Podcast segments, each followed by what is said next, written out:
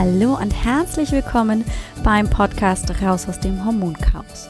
Mein Name ist Alex Broll und ich freue mich wirklich riesig, dass du heute wieder hier bist, dass du eingeschaltet hast und wir ein wenig Zeit miteinander verbringen können.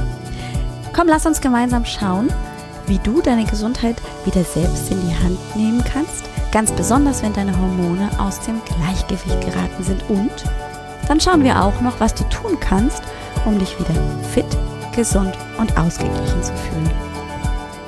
Und ich möchte mich erstmal, bevor ich dir heute erzähle, um was es geht, so sehr bedanken. Ich bin total geflasht, geplättet. Ich könnte hier im Kreis vor lauter Freude grinsen, weil ich so tolles Feedback schon bekommen habe auf diesen neuen Podcast. Er hat ja noch nicht so viele Folgen. Ich glaube, wir sind jetzt bei Folge 7 und ich habe schon so viele Rückmeldungen bekommen von Frauen, die sich total angesprochen gefühlt haben. Also vielleicht ja auch sogar schon von dir. Und ich bin wirklich total geflasht. Ich hatte das mir gewünscht, aber ich hatte es niemals für möglich gehalten, dass das so einschlägt, dass Frauen wirklich sagen, boah ja, richtig, da habe ich ja eine Baustelle oder das interessiert mich, weil irgendwie scheint das für mich nicht ganz rund zu laufen. Und genau das wollte ich machen. Genau das wollte ich erreichen, dass Frauen sich angesprochen fühlen, dass es eben zum Thema wird und dass sie sich ernst genommen fühlen. Dann, dass es immer wieder im Gespräch ein ganz, ganz großes Thema, dass ich die Rückmeldung bekomme von Klientinnen oder auch eben von Interessentinnen in den kostenlosen Sprechstunden, die sagen, ja, ich habe zwar einen Heilpraktiker, ich habe eine tolle Frauenärztin, aber wenn ich dann mit den Symptomen komme, starke Blutungen, die Regel ist unregelmäßig, ich bin so müde, ich kann nicht schlafen, dann sagen die, naja und? Ist ja jetzt nicht so schlimm. Und ähm, sie verkennen häufig die Kollegen, die verehrten Kollegen, die ich jetzt hier nicht schlecht reden möchte, aber sie verkennen häufig die Ernsthaftigkeit, denn es ist für uns Frauen ein Problem. Meine Güte, ja, wenn ich mal 38 Tage Zyklus habe und dann 24 Tage, ich kann mich darauf ja gar nicht einstellen. Das ist nicht angenehm für uns Frauen. Und wenn ich nachts nicht durchschlafen kann, dann bin ich morgens nicht leistungsfähig. Und wenn ich möglicherweise Kinder oder ein Business habe, dass ich, oder sogar beides, dass ich ähm, ja gerne zum Fließen und bespielen möchte, ja, dann guckt es vielleicht einfach aus, als würde ich da gar nicht vorankommen, weil ich gar nicht die Energie dazu habe. Also ja, liebe werte Kollegen sollten die jetzt auch mal reinhören. Es ist ein Thema. Die Hormone sind ein Thema. Und natürlich ist es nicht so, dass wir hier eine schwerwiegende Erkrankung haben. Davon möchte ich gar nicht sprechen. Wenn wir bei der Nebennierenschwäche ähm, hingucken, dann ist das definitiv kein Ausfall der Nebenniere. Gott sei Dank. Natürlich ist die Nebenniere noch in der Lage, Cortisol zu produzieren, aber eben nicht in der Menge, in der sie es optimal könnte der Morbus Addison. Das ist eine schwerwiegende Erkrankung, wo die Nebenniere nicht mehr funktioniert. Das ist natürlich extrem behandlungsbedürftig. Das ist sonst tödlich. Noch ist es nicht so, dass eine Nebennierenschwäche zum Tode führt. Irgendwann schon, aber das ist einfach ähm, menschlich bedingt. Aber es ist definitiv eben keine so schwerwiegende Erkrankung. Und trotzdem, und trotzdem mindert es die Lebensqualität. Und verdammt nochmal, Entschuldigung, da muss ich jetzt mal echt ein bisschen deutlich werden. Das ist etwas, was wir nicht einfach wegdrücken dürfen als Therapeuten. Und deswegen ist es mir so wichtig, den Frauen hier, also dir, liebe Zuhörerin oder auch dir, lieber Zuhörer, zu sagen, nein, es ist nicht normal, wenn der Zyklus unregelmäßig kommt, wenn es extrem starke Blutungen sind, so dass ich alle zwei, zwei Stunden meine, äh, mein Tampon oder meine Binde wechseln muss oder dass ich total cranky bin ab dem Beginn meines Eisprungs und dann überhaupt gar nicht mehr so richtig in meine eigene Kraft komme. Nein, das ist nicht normal. Punkt. Schluss. Entschuldigung. Ich musste das jetzt mal loswerden. Weil ich immer wieder feststelle, dass Frauen, naja, so entnervt und auch irgendwie so ein Stück weit, ohne dass sie wirklich wissen, dass das nicht normal ist, aufgeben und sagen, naja gut, dann muss ich mich damit halt abfinden. Und das ist nicht richtig. Wenn wir uns damit abfinden, dann kapitulieren wir und das sollen wir nicht. Wir wollen uns doch großartig fühlen. Wir wollen doch im Sync in unserer Mitte sein. Und da spielen die Hormone nun mal eine Rolle und zwar häufig eine richtig, richtig große. Und genau da möchte ich dir als Zuhörerinnen und Zuhörer einfach mal einen kleinen Einblick geben und das hoffentlich so verpacken, dass du es, auch wenn du eben nicht aus dem medizinischen Bereich kommst, verstehst. Nicht, dass du das nicht sonst auch verstehen würdest, aber einfach, dass es nicht so, so Medizinerdeutsch ist. Das ist nämlich doof. Das ähm, stört mich selbst auch immer, wenn ich ähm, Literatur lese, wenn man dann äh, Bullshit-Bingo, Entschuldigung, schon wieder so ein Wort, ähm, spielt mit äh, medizinischen Fachbegriffen, einfach nur um zu zeigen, dass man besonders toll ist. Nein, das ähm, soll hier nicht der Fall sein. Du hörst vielleicht, ich bin ein wenig erkältet. Das liegt daran, dass auch ich hin und wieder mal äh, nicht auf meinen Körper höre und äh, in den letzten Wochen sehr viel hatte. Und natürlich war ich auch sehr eingespannt mit der Produktion meines Podcasts. Also von daher habe ich da wohl ein bisschen übertrieben und ähm, habe aber jetzt so die die Kraft wieder bekommen, dass ich ähm, eine Podcast-Folge aufnehme für dich, auch wenn ich jetzt noch nicht ganz fit wieder bin. Einfach weil ich den Dienstag dir gerne wieder eine neue Podcast-Folge anbieten möchte und weil ich keine vorproduziert habe, hätte ich ja auch tun können, dann ähm, musst du jetzt heute mal mit einer etwas, naja, angeschlagenen Stimme Vorlieb nehmen. Ich hoffe, das ist für dich okay. So, und jetzt, nach dem Vorgeplänkel, wollen wir mal einsteigen in die wunderbare Welt von Gertrud. Erinnerst du dich noch an eine der ersten Folgen? Nämlich, wo, was, wie, welche Hormone gibt es überhaupt und bei welchen werden wir uns zunächst erstmal umschauen. Da habe ich dir von Nina erzählt, die stand repräsentativ für die Nebenniere und jetzt ist Gertrud dran. Ja, und du hast es richtig geschlussfolgert. Genau, das sind nämlich die Geschlechtshormone. Und nach der letzten Folge, Frust mit der Lust, ähm, warum eben die Geschlechtshormone eine ganz, ganz große Rolle in den Wechseljahren spielen, wenn die Lust verschwindet und so andere blöde Symptome auftauchen, ähm, möchte ich dir vorne, beziehungsweise jetzt hinten nach, ähm, einen kleinen Einblick in die wunderbare Welt von Gertrud, in die wunderbare Welt der Geschlechtshormone geben. Tja, und ähm, ich könnte jetzt natürlich sagen, oh ja, das sind einige. Das ist nämlich das Östrogen, das Progesteron, das Testosteron und die backen wir alle in einer Folge ab. Puh, dann wären wir hier wahrscheinlich noch zwei Stunden beschäftigt. Deswegen werden wir in den nächsten Folgen uns mit den Geschlechtshormonen auseinandersetzen. Und heute möchte ich dir vom Östrogen erzählen. Ja, die lieben Frauen, die jetzt zuhören, denken sich, ach ja, das Frauenhormon. Nein, liebe Männer, jetzt ist es nicht so weit, dass ihr jetzt abschaltet, denn Überraschung, solltet ihr es nicht schon gewusst haben, dann erzähle ich es euch jetzt. Ihr habt auch Östrogen in eurem Körper. Natürlich nicht so viel wie die Frauen, aber es ist genauso wie das Testosteron im Frauenkörper auch Östrogen bei den Männern vorhanden. Also einmal bitte zuhören, denn es könnte möglicherweise auch bei dir, vielleicht nicht alles an Symptomen, äh, Regelblutungen hast du vermutlich nicht, ähm, aber hin und wieder können auch Symptome des Östrogens oder vielmehr des, des der Östrogendominanz oder des Östrogenmangels bei Männern auftauchen. Mhm, ganz genau, so ist das. Denn natürlich können wir ähm, typische weibliche Symptome nennen, aber es gibt eben auch andere Symptome, die ich dir im Folgenden einfach mal erzählen will, ähm, was darauf deutet, dass vielleicht zu viel Östrogen in deinem Körper ist oder zu wenig. Aber lass uns erstmal, bevor wir gleich zu den harten Fakten kommen, erstmal das Östrogen anschauen. Östrogen ist gar nicht nur ein Hormon, sondern das sind in der Tat tatsächlich 30 verschiedene Hormone. Krass, oder?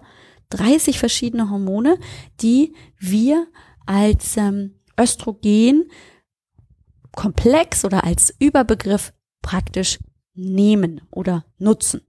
Da gehören so Dinge wieder dazu wie das Östradiol, das Östron, das Östriol äh, und noch 27 andere, die ähm, eben unter der Gruppe Östrogen genannt werden. Und jetzt, liebe Frauen und Männer, müsst ihr ein bisschen bitte mit mir schmunzeln, weil als ich mich da noch mal ein bisschen mehr reingegraben habe, habe ich gedacht, das ist ja total witzig. Und zwar kommt dieses Östr, Östro, so heißen sie ja alle irgendwie, Östron, Östradiol, Östriol, ähm, kommen aus dem Griechischen. Natürlich, klar, warum auch nicht? Natürlich ist doch klar, alle ähm, hier ehemaligen Ärzte in der Vergangenheit haben natürlich geklaut aus dem Lateinischen oder dem Griechischen und haben sich also Worte ausgedacht. Und ähm, die Grundform vom Östrogen ist das Eustrios. Eustros, so. So. Und ähm, die Übersetzung dafür ist folgende. Und zwar steht das für sinnliche Leidenschaft oder, und jetzt dürft ihr gerne alle schmunzeln, den Stich einer Pferdebremse. Mhm. Ich habe mich fast weggeschmissen vor Lachen, als ich dachte, mh, hm, ja, das charakterisiert so ziemlich genau die wunderbare Gruppe des Östrogens. Denn wenn wir uns das Östrogen anschauen, stell dir doch einfach mal vor, das ist die Diva, die Grande Dame der Geschlechtshormone. Also sie hat schon fast was Königliches. Und sie ist halt hin und her gerissen. Also das heißt, sie hat ihre guten Tage und sie hat ihre schlechten Tage. Und ähm, das ist ziemlich charakterisierend, finde ich. Ziemlich treffend, ähm, wenn man von sinnlicher Leidenschaft, von Weiblichkeit, von Leidenschaft spricht und gleichzeitig von absoluter Reizbarkeit und Aggressivität. Ähm, denn auch das steht für Östrogen. Ja, es ist es sind zwei Pole, die sich anziehen und abstoßen. Und genau so ist es, glaube ich, für viele Frauen, gerade für junge Mädchen, die in die Pubertät kommen, die mit diesem Wechsel, mit diesem Gefühlswechsel noch gar nicht so richtig zurechtkommen. Himmelhoch jauchzend oder zu Tode betrübt, das kann sich innerhalb von Sekunden praktisch digital ändern. Ähm, und die Mädchen sind dann ähm, von ganz, ganz zuckersüß zu, oh mein Gott, Kratzbürste schlechthin. Äh, und sie wissen gar nicht so, her, so sehr, woher das kommt. Woher ich das weiß? Ich habe zwei jugendliche, weibliche Wesen gerade zu Hause, denen das hin und wieder tatsächlich so geht. Naja, und ähm, ich bin ja auch ein weibliches Wesen und nehme mich da nicht raus, denn auch ich kenne mit Sicherheit ähm, diese Stimmungsschwankungen und zwar nicht mehr nur in der Pubertät, sondern eben auch im Alltag. okay, also. Wir wissen also, Östrogen sind 30 verschiedene Hormone, die in dem Oberbegriff Östrogen eingefangen werden. Und das ist tatsächlich ein Hormon, das sehr, sehr wichtig ist. Das ähm, hat eben die Wirkung in der Pubertät, dass sich die sekundären Geschlechtsmerkmale ausbilden, ähm, dass sich eben diese Weiblichkeit ausbildet. Und wenn wir jetzt auf den weiblichen Zyklus schauen, ja, liebe Männer, ihr kommt auch gleich noch dazu, ähm, dann ist es so, dass während der ersten Hälfte, Hälfte des Zykluses, also von Beginn der Regel bis zum Eisprung, das Östrogen sehr stark ausgeschüttet wird im Körper, damit eine Eizelle praktisch so vorbereitet wird, dass sie zum Eisprung bereit ist und die Gebärmutter wird auch so vorbereitet, dass dann die möglicherweise befruchtete Eizelle sich einnisten kann in der Gebärmutter. Das ist alles Vorbereitung mit Hilfe des Östrogens. Zusätzlich haben wir aber auch ganz, ganz wichtige Funktionen des Östrogens, die jetzt zum Beispiel auch wichtig sind für die Männer. Und zwar sorgen die ähm, das Östrogen, nicht die Männer, sondern das Östrogen, sorgen dafür, dass ähm, die Knochen geschützt werden. Das heißt, das ist eine Osteoporose-Prophylaxe. Und das macht Sinn, wenn wir nämlich Frauen nach den Wechseljahren anschauen, also wo der Östrogenspiegel ja deutlich gesunken ist, dann haben die häufig mit Osteoporose zu kämpfen. Mhm. Also, ähm, bedeutet das, also ein hoher Östrogenspiegel oder ein ausgeglichener Östrogenspiegel schützt auch meine Knochen davor, ähm, sich abzubauen und dann gegebenenfalls zu brechen. Glatte Haut ist auch etwas, wo ich Östrogen mit im Spiel habe. Also wenn meine Haut glatt ist, wenn sie ganz, ganz ähm, entspannt ist, dann ähm, ist das ganz, ganz viel auch vom Östrogen abhängig. Falten, ja, liebe Ladies, ihr habt es tatsächlich schon gut kombiniert, kommen daher, dass der Östrogenspiegel im Alter eben sinkt. Sorry, ist so. Können wir nichts dagegen machen. Liebe Männer und Frauen natürlich auch, einmal aufgepasst. Ein guter ausgeglichener Östrogenspiegel sorgt übrigens auch für volle Haarpracht. Mhm. Also Haarausfall kann häufig mit einem zu niedrigen Östrogenspiegel zusammenhängen. Ja, da kann natürlich auch das Testosteron noch mit reinspielen. Also ist das nicht der einzige Schlüssel zum, zum Erfolg der vollen Haarpracht, aber ähm, es spielt auf jeden Fall eine große Rolle. Übrigens sinkt der Cholesterinspiegel mit einem ausgeglichenen guten Östrogenspiegel und es stärkt auch das Immunsystem. Das heißt, bin ich gut ausgeglichen in meinem Östrogenspiegel, dann bin ich auch möglicherweise gut, fit und gesund. Ist auch schön, oder? Now, let's talk about, was passiert denn, wenn ich zu viel Östrogen im Blut habe? Und woher kommt das überhaupt? Wir sprechen da von einer Östrogendominanz. Das heißt, es ist zu viel Östrogen im Blut vorhanden. Da haben wir dann noch den ähm, anderen Wert, der immer damit praktisch im Vergleich steht, nämlich das Progesteron. Das ist dann im Vergleich im zweiten Teil des Zykluses sollte das mehr vorhanden sein als Östrogen, kriegt es meistens nicht hin. Und deswegen ähm, haben wir da eben dann auch häufig Symptome, die wir gerne auch in der nächsten Folge anschauen werden. Aber heute sprechen wir vor allem über zu viel Östrogen. Und woher kommt das? Da hat sich in den letzten 30, 40 Jahren ordentlich was getan. Früher war das nicht so ein Thema, aber wir können ähm, davon ausgehen, dass wir sehr viel mehr Östrogene auch einfach von außen zu uns nehmen, ganz unbewusst, und so der Östrogenspiegel praktisch auch ähm, so ansteigt, ohne dass wir das wirklich gut kontrollieren können. Zum Beispiel in Kosmetika sind viele von außen zugeführte Östrogene dabei. Künstliche Östrogene, die damit eingebracht werden. Mikroplastik ist da ein Stichwort. Äh, Nahrungsmittel sind natürlich auch ähm, zum Teil mit Östrogenen, ich sag mal in Anführungszeichen, verseucht, weil ähm, in Fleisch und auch in anderen Produkten natürlich vielleicht Hormone zugesetzt werden, wenn wir ähm, vom schnellen Wachstum bei Fleisch ausgehen kann das sich eben auswirken, weil wir es über das Fleisch aufnehmen, dass sich das auch in unserem Körper anreichert.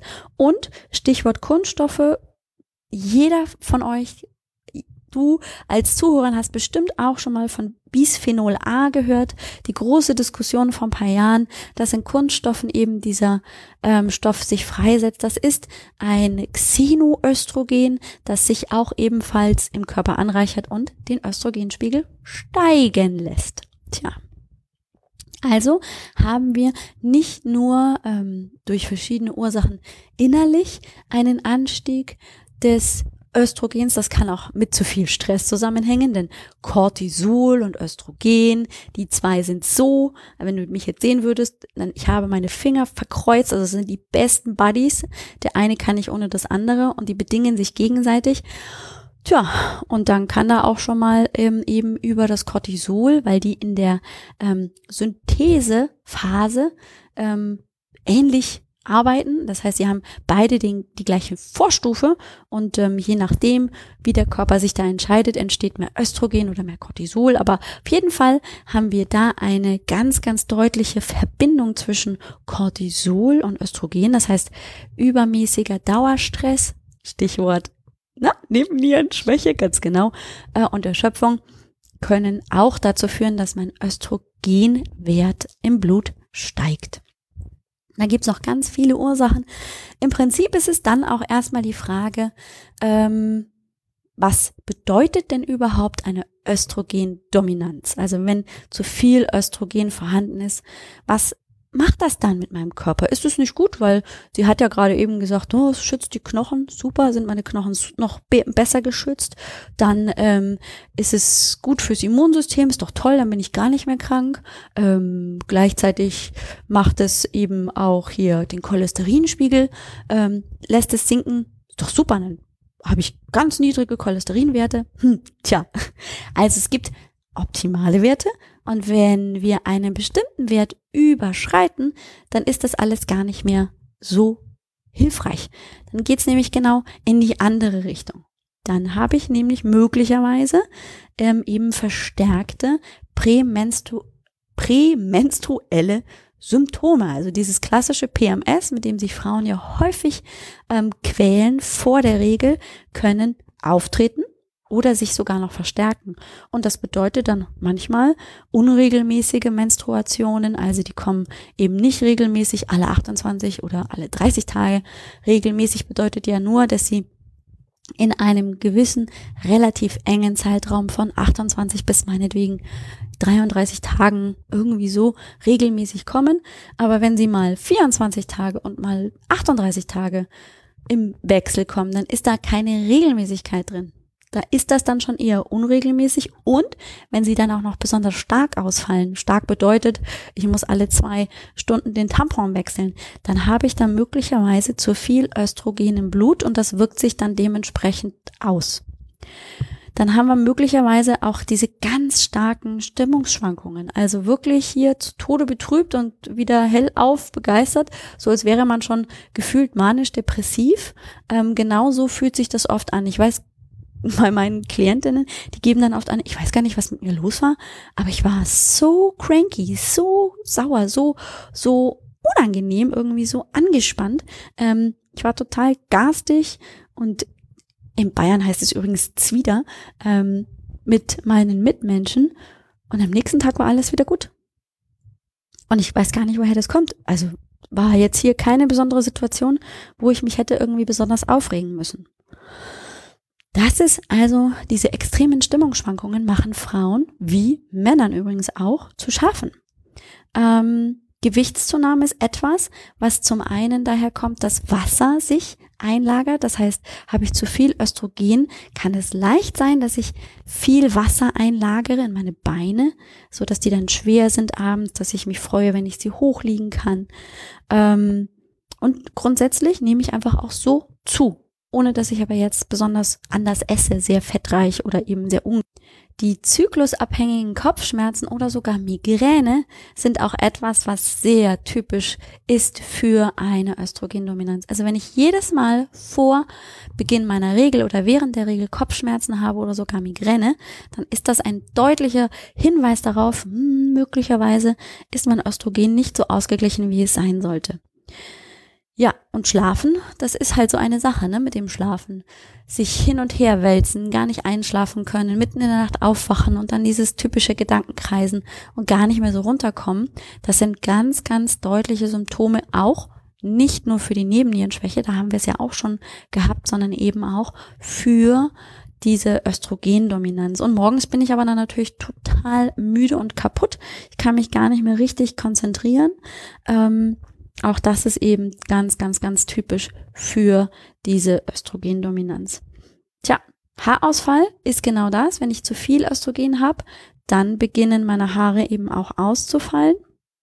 Und ähm, liebe Frauen, das ist noch etwas, was sehr, sehr typisch auch ist für den ähm, für eine Östrogendominanz, nämlich das Brustspannen. Also, dass die Brust ähm, während des Zykluses anspannt, größer wird und man das Gefühl hat, man braucht zwei Größen mehr am BH, weil einfach das alles so empfindlich und ähm, angespannt ist.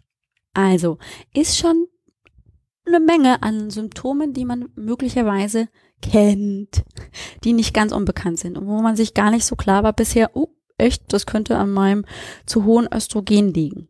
Genau das könnte es möglicherweise sein. Es ist aber nicht isoliert zu betrachten, sondern wir müssen immer bei der Östrogendominanz gucken, wie ist es denn mit dem Progesteron? Und darüber haben wir ja noch nicht gesprochen. Das würde jetzt auch wirklich den Rahmen des Podcasts sprengen. Also das wäre jetzt einfach zu kompliziert, da jetzt noch das Progesteron mit reinzunehmen. Die beiden sind auch die dicksten Freunde brauchen sich gegenseitig. Ähm, und ganz wichtig ist eben, wie sieht es mit der Östrogendominanz aus im zweiten Teil des Zykluses? Das heißt, das ist immer mega spannend, das dann in einer Hormondiagnostik wirklich zu ermitteln oder ermittelt zu bekommen anhand des Speichels, indem man dann eben eine Speichelprobe abgibt und das Labor das dann feststellt, um dann einfach zu wissen, ah, das ist also eine sehr ausgeprägte Östrogendominanz, Progesteron ist fast gar nicht vorhanden oder es ist eben so eine ähm, leichte Dominanz und Progesteron kommt aber noch ordentlich ähm, zum Zug. Da werden wir aber deutlich noch drüber sprechen in der nächsten Folge, wenn es ums Progesteron geht. Dann kriegt das nämlich nochmal einen anderen äh, Blickwinkel. Dann kommen nämlich noch Symptome gegebenenfalls dazu, äh, die sich dann deutlich zeigen, weil ein Progesteronmangel nämlich dazu führt, dass dann eben das Östrogen noch ansteigt. Das ist dann praktisch ähm, so eine Bedingung. Entweder habe ich zu wenig Progesteron und damit ist das Östrogen hoch oder ich habe ähm, eigentlich genug Progesteron, aber ich habe einfach künstlich einen erhöhten Östrogenspiegel. Das ist eben nicht immer ganz so ähm, auseinanderzuhalten. Die Symptome sind ähnlich, aber da ist es dann eben ganz spannend, woher kommen denn die Symptome? Ist es, weil ich wirklich zu wenig Progesteron habe oder weil ich zu viel Östrogen vielleicht auch von außen zu, zu mir nehme? Was ich aber grundsätzlich machen kann, jetzt um auch so ein bisschen ins Doing zu kommen, ist ein Stück weit ähm, zu gucken, was kann ich denn vielleicht naturherkundlich machen, um es auszugleichen, um es also ins Gleichgewicht zu bringen. Da geht es nicht so sehr darum, jetzt ähm, zu sagen, das sind nur ähm, naturerkundliche Mittel für eine Östrogendominanz, sondern das sind ausgleichende Mittel. Das heißt, die kann ich einsetzen sowohl bei einer Östrogendominanz wie auch bei einem Östrogenmangel. Manche kann ich ähm, vielleicht besser bei dem anderen als bei dem äh, ersten oder bei dem zweiten einsetzen. Das sage ich gleich noch dazu. Aber ähm, sowas wie die Traubensilberkerze, Cimicifuga kennt man eben auch homöopathisch oder der Mönchspfeffer, das ist bestimmt einigen Frauen schon über den Weg gelaufen, auch bekannt als Agnus castus, sind tolle Mittel, die ich nehmen kann, um zum Beispiel meine Menstruationsbeschwerden zu verändern ähm, und ähm, auch die Stimmungsschwankungen zu auszugleichen. Rotklee gibt es ähm, als Tee oder eben auch zum Beispiel als Creme kann man die in der Apotheke sich besorgen. Ist ganz besonders hilfreich bei Scheidentrockenheit zum Beispiel. Ähm, es sind alles Phytoöstrogene, die in dem Fall eben ausgleichend wirken. Und jetzt kommt noch was Schönes. Das finde ich als ähm, Bewegungsenthusiastin, als Fitnessbegeisterte natürlich ganz besonders gut. Bewegung tut natürlich wunderbar ihre Wirkung, weil ähm, der Stoffwechsel sich natürlich auch ein Stück weit selber reguliert. Übrigens sind auch Hülsenfrüchte für all die, die Hülsenfrüchte verdauungstechnisch gut abkönnen, eine gute Alternative, denn Kichererbsen, Linsen, all diese Hülsenfrüchte haben einen hohen Phytoöstrogenwert. Ähm, Achtung, Achtung übrigens hier an dieser Stelle, ähm, bei Brustkrebs oder Unterleibs Risiko. Also wenn ich zur Risikogruppe gehöre, meine Mutter hatte Brustkrebs, Tante oder eben ich selbst auch oder eben äh, Unterleibskrebsarten, Gebärmutterhalskrebs, Gebärmutterkrebs, all diese Dinge, dann diese Phytoöstrogen nicht selbstständig anwenden. Es gibt Östrogen spezifisch wirksame Tumore und Krebsarten, die also auf Östrogen mit Wachstum reagieren. Und das wollen wir natürlich absolut vermeiden. Das heißt, hier nicht einfach selber rumdoktoren. Das ist ganz, ganz wichtig hier an dieser Stelle, denn der Podcast kann natürlich hier keine Behandlung ersetzen. Das sind Ideen, die ich mitgebe und deswegen ist es mir so wichtig, das an dieser Stelle auch nochmal zu sagen, nicht selber aktiv werden, wenn ich zur Risikogruppe von Brustkrebs oder von Unterleibskrebs gehöre oder es schon mal gehabt habe. Denn ich will auf keinen Fall mit einer zusätzlichen Gabe von Phytoöstrogenen das verstärken, dass das Wachstum wieder eben antriggert oder überhaupt dann passiert. Ganz, ganz wichtig, bitte, bitte, bitte hier selbst und eigenverantwortlich dann eben die Hilfe von einem Heilpraktiker oder dem Frauenarzt suchen. Das ist ganz, ganz wichtig.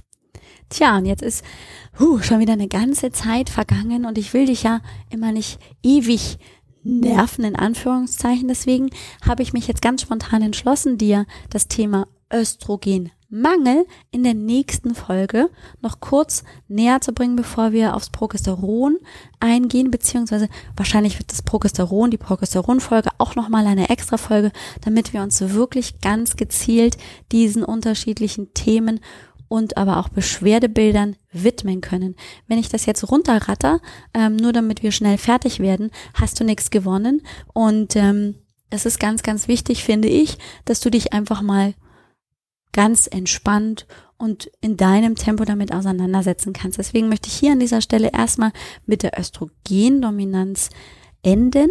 Und ähm, ja, du bekommst auf jeden Fall noch mehr Informationen zum Thema Östrogenmangel. Das ist ja dann zum Beispiel auch ein Thema für die Frauen in den Wechseljahren. Denn da wird ja definitiv die Bildung von Östrogen in den Eierstöcken eingestellt.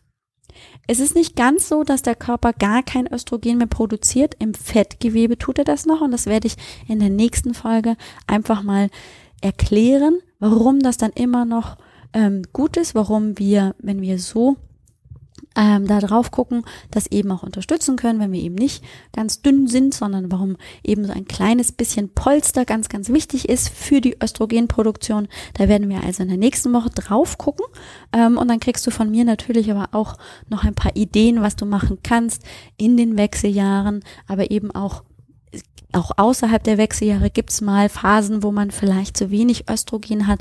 Da werden wir in der nächsten Folge dra drauf gucken. Ich hoffe, du hattest Spaß und ähm, dein Kopf raucht jetzt nicht viel zu sehr nach dem Thema Östrogendominanz. Denk einfach dran, wenn du dich mit dem Thema Östrogene auseinandersetzt. Ja, das ist eine kleine Diva, die ähm, hin und wieder mal ein bisschen von der Rolle ist und dann aber wieder ganz handsam und äh, ganz zuckersüß. Das ist also tatsächlich einfach ihre Natur. Und das gehört tatsächlich auch so. Es soll nur nicht übermäßig sein und so soll dir natürlich auch nicht die Lebensqualität klauen, die du absolut verdient hast. Wenn du jetzt neugierig bist, puh, ist das jetzt echt eine Östrogendominanz, mit der ich mich herumschlagen muss? Dann schlage ich dir vor, wenn du das gerne möchtest und neugierig bist, lass uns doch mal darüber reden. Ich biete ja die kostenlose Sprechstunde an. Die kannst du dir ganz leicht buchen ohne irgendwas, also völlig unverbindlich und kostenlos auf www.alexbroll.com Schrägstrich Sprechstunde. Da kommst du auf ein kleines Buchungsportal. Es ist ein kleiner Kalender, da kannst du dir deinen Wunschtermin aussuchen und dann wählst du den einfach an, klickst äh, auf äh, diesen Termin buchen.